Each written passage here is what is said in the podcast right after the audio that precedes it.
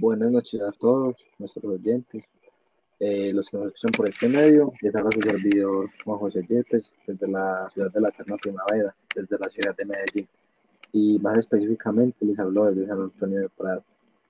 Eh, como es de conocimiento público y más que público mundial, esta nueva pandemia ha sido bastante difícil de llevar por la cuarentena a la cual nos estamos sometiendo.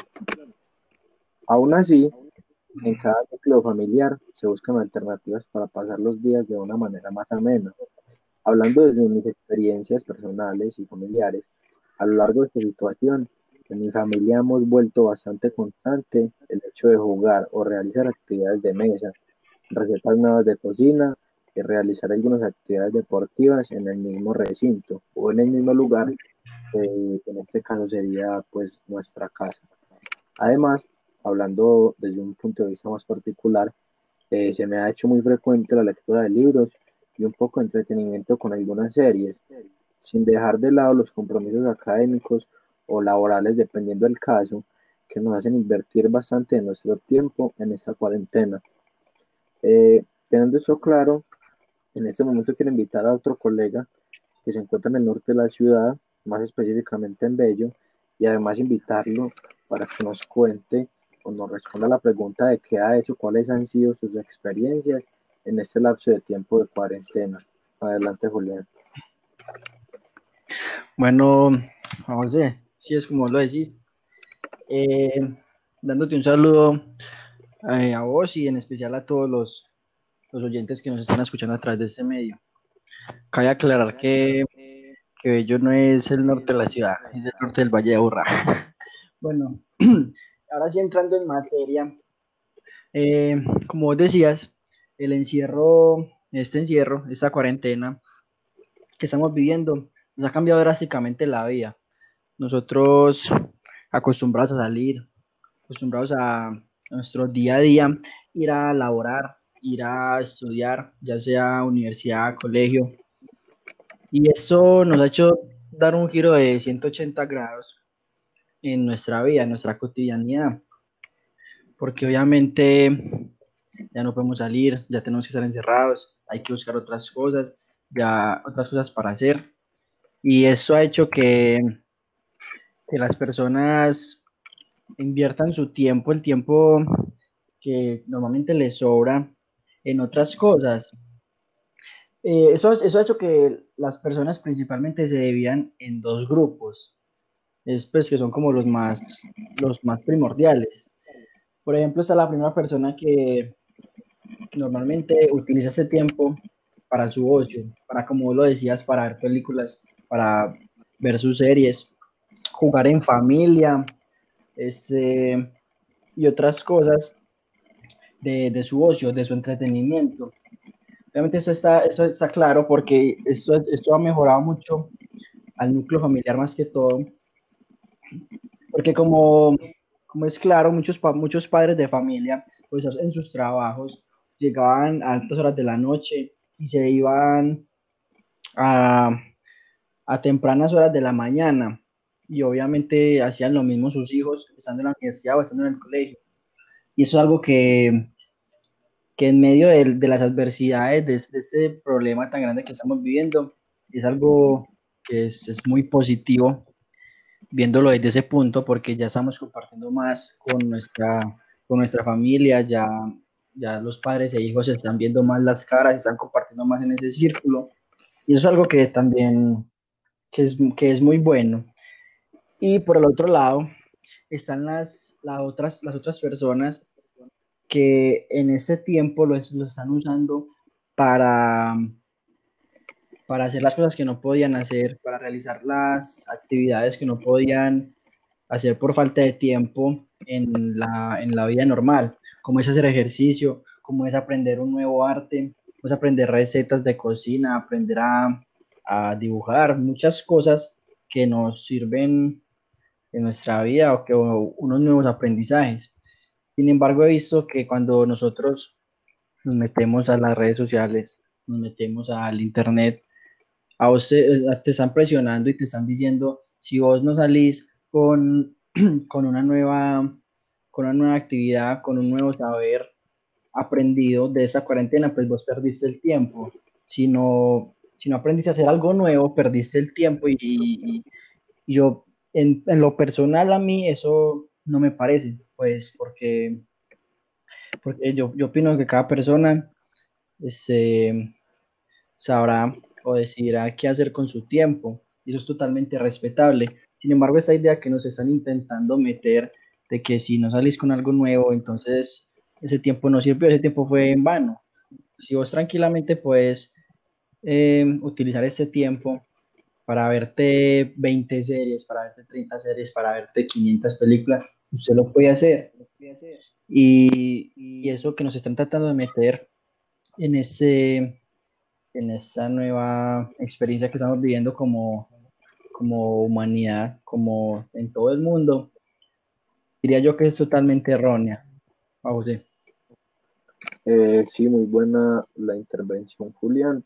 Eh, también muy de acuerdo porque si bien eh, hay unas personas que les gusta mucho lo que es el contenido tecnológico y todo esto, también debemos de tener en cuenta que no muchas personas o no todas las personas tienen acceso a ella, a ello o simplemente no les gusta eh, gastar su tiempo de esa forma. Es totalmente libre la manera en que la gente quiera gastar su tiempo. Eh, no tan alejado de Julián, pero sí alejado de donde me encuentro yo, se encuentra nuestro compañero y colega Sebastián Osuga, al cual eh, invitamos a, esta, a este estilo de reunión y y le preguntamos cómo han sido sus experiencias durante este lapso de tiempo de cuarentena. muchísimas gracias a ti, compañero Juan José, y también un saludo para Julián y para los demás oyentes. Y bueno, eh, desde mi punto de vista del núcleo familiar que tengo yo, eh, esta cuarentena nos ha hecho mucho más amena nuestra convivencia ya que aunque era cierto que en la casa vivimos todos, muchos trabajaban de 7 a 9 y básicamente eh, nunca compartíamos una mesa o una comida al momento de, la cena. Sin embargo, gracias a la cuarentena eh, hemos podido convivir más, estar más juntos y pasar un tiempo mucho más agradable en familia. Sin embargo, eh, no muy alejados a lo que ocurría presencialmente, obviamente han tenido que someterse al, a lo que está vigente, que es el teletrabajo, para poder seguir contribuyendo al país. Claro que al teletrabajo y, por ejemplo, para nosotros, eh, los trabajos virtuales eh, se agradecen en parte, ya que han sido una manera de distraernos ya que no todo es bueno en esta cuarentena y también tiene sus partes aburridas, así aunque tengamos la diversión de las series o los videojuegos. Pero yo además de esto les quería compartir algo para debatir el lema de la multinacional Postobón y es que la vida no es color de rosas. Y así como en mi familia hay un, eh, hay un gran lazo gracias a esta pandemia, la ONU nos ha demostrado que la violencia machista durante este confinamiento ha tenido un repunte bastante grande.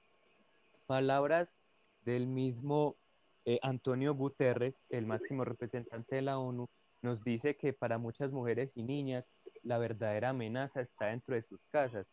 Y es que en Francia eh, ha aumentado un 30% eh, la violencia doméstica durante este aislamiento, llegando hasta incluso puntos de tener que abrir hoteles para poder alojar a las, a las víctimas. Eh. pero esto no es además lejano, sino que acá en América Latina, México registró que ha tenido un aumento del 60%. Acá en nuestra amada Colombia, el número 155, que sirve para orientar y asegurar mujeres víctimas de cualquier tipo de violencia, recibió un 91% de llamadas, más que el año pasado. Y en Argentina también han aumentado un poco. Sin embargo, esto no ha sido lo único que se encontró en Argentina, ya que gracias a la Universidad de Buenos Aires también se demostró que el efecto cuarentena sufre más daño en nosotros los jóvenes, aumentando cosas como el insomnio o en algunos el aumento de, sustancias, de consumir sustancias psicoactivas. Así que, mis queridos compañeros, yo les quería preguntar, ¿ustedes qué opinan de ambos temas? Eh, bueno, me iba a referir yo de que si hablamos de lo bueno, tenemos que hablar también de lo malo.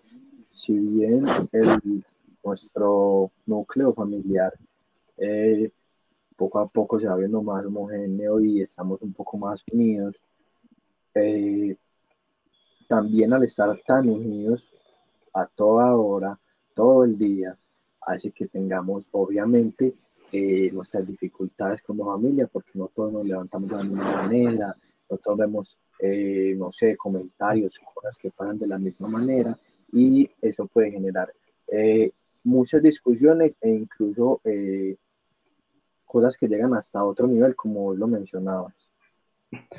Sí, así es, José totalmente de acuerdo pues con lo que vos decís.